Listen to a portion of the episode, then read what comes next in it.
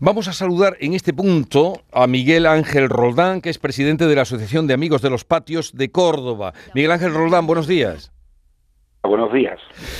Eh, ¿Qué perspectivas se presentan este año? ¿Cuántos patios concurren al certamen que va a entrar ya de un momento, cuando pasen las cruces, en, eh, en todo su esplendor en Córdoba?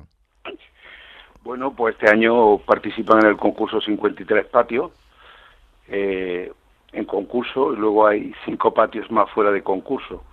Luego todo el visitante que venga a Córdoba, tanto los cordobeses como todos los andaluces y todo el que venga de fuera, pues podrá disfrutar de estos espacios tan bonitos y que sus cuidadoras y cuidadoras están poniendo tanto mimo para darle ya los últimos toques, ya que el concurso está aquí. Eh, digamos que el próximo martes pues ya se abre el concurso con un horario de 11 de la mañana a 2 de la tarde y de 6 a 22 horas. De, 6 a, de 11 a 2, de 6 a 22, sí, porque este año incluso se adelanta el Día de la Cruz. Se celebra la Cruz este fin de semana, eh, la Cruz es el día 3 y ustedes el día 2 abren ya los patios del 2 hasta el 14.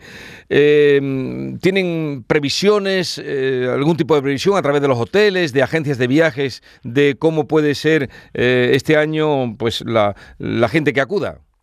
Pues sí tenemos previsiones porque ya el mes de, de abril ha sido a tope, porque esto es, digamos, un río de ya de personas visitando los patios y aún no están todavía abiertos al concurso, pero bueno, como se sabe, durante todo el año se pueden visitar algunos patios gratuitamente y, ya digo, lo, yo he hablado con el, perdón, con el presidente de, de Pequeño Hotelero y ya están al 90%.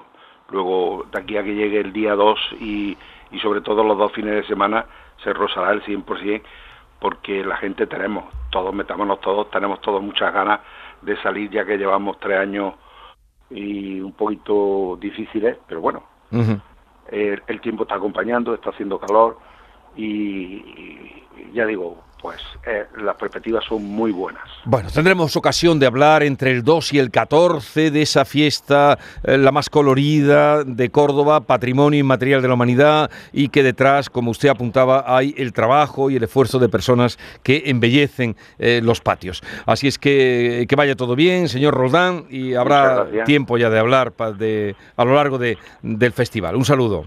Muchas gracias.